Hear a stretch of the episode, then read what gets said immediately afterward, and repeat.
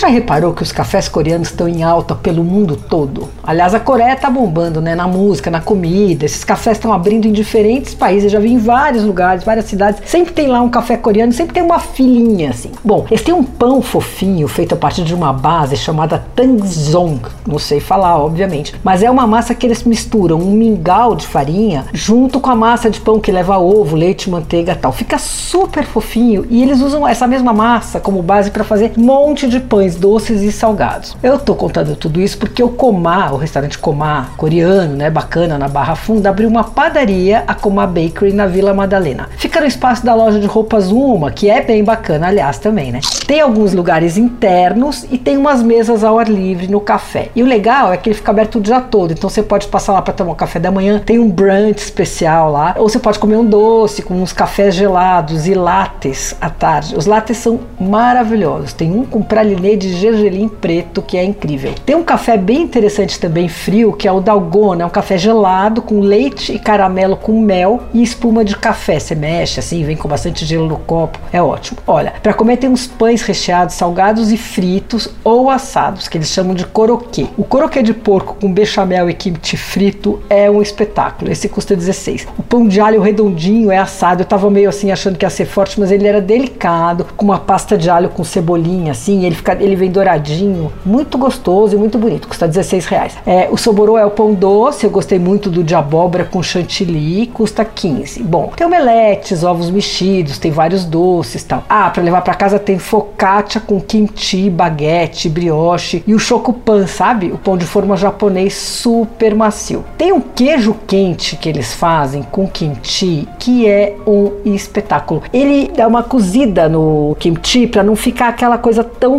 forte. Põe num pão de fermentação natural e grelha. É espetacular, viu? Vai por mim. A Comar Bakery fica na rua Girassol 237, na loja 1, na Vila Madalena.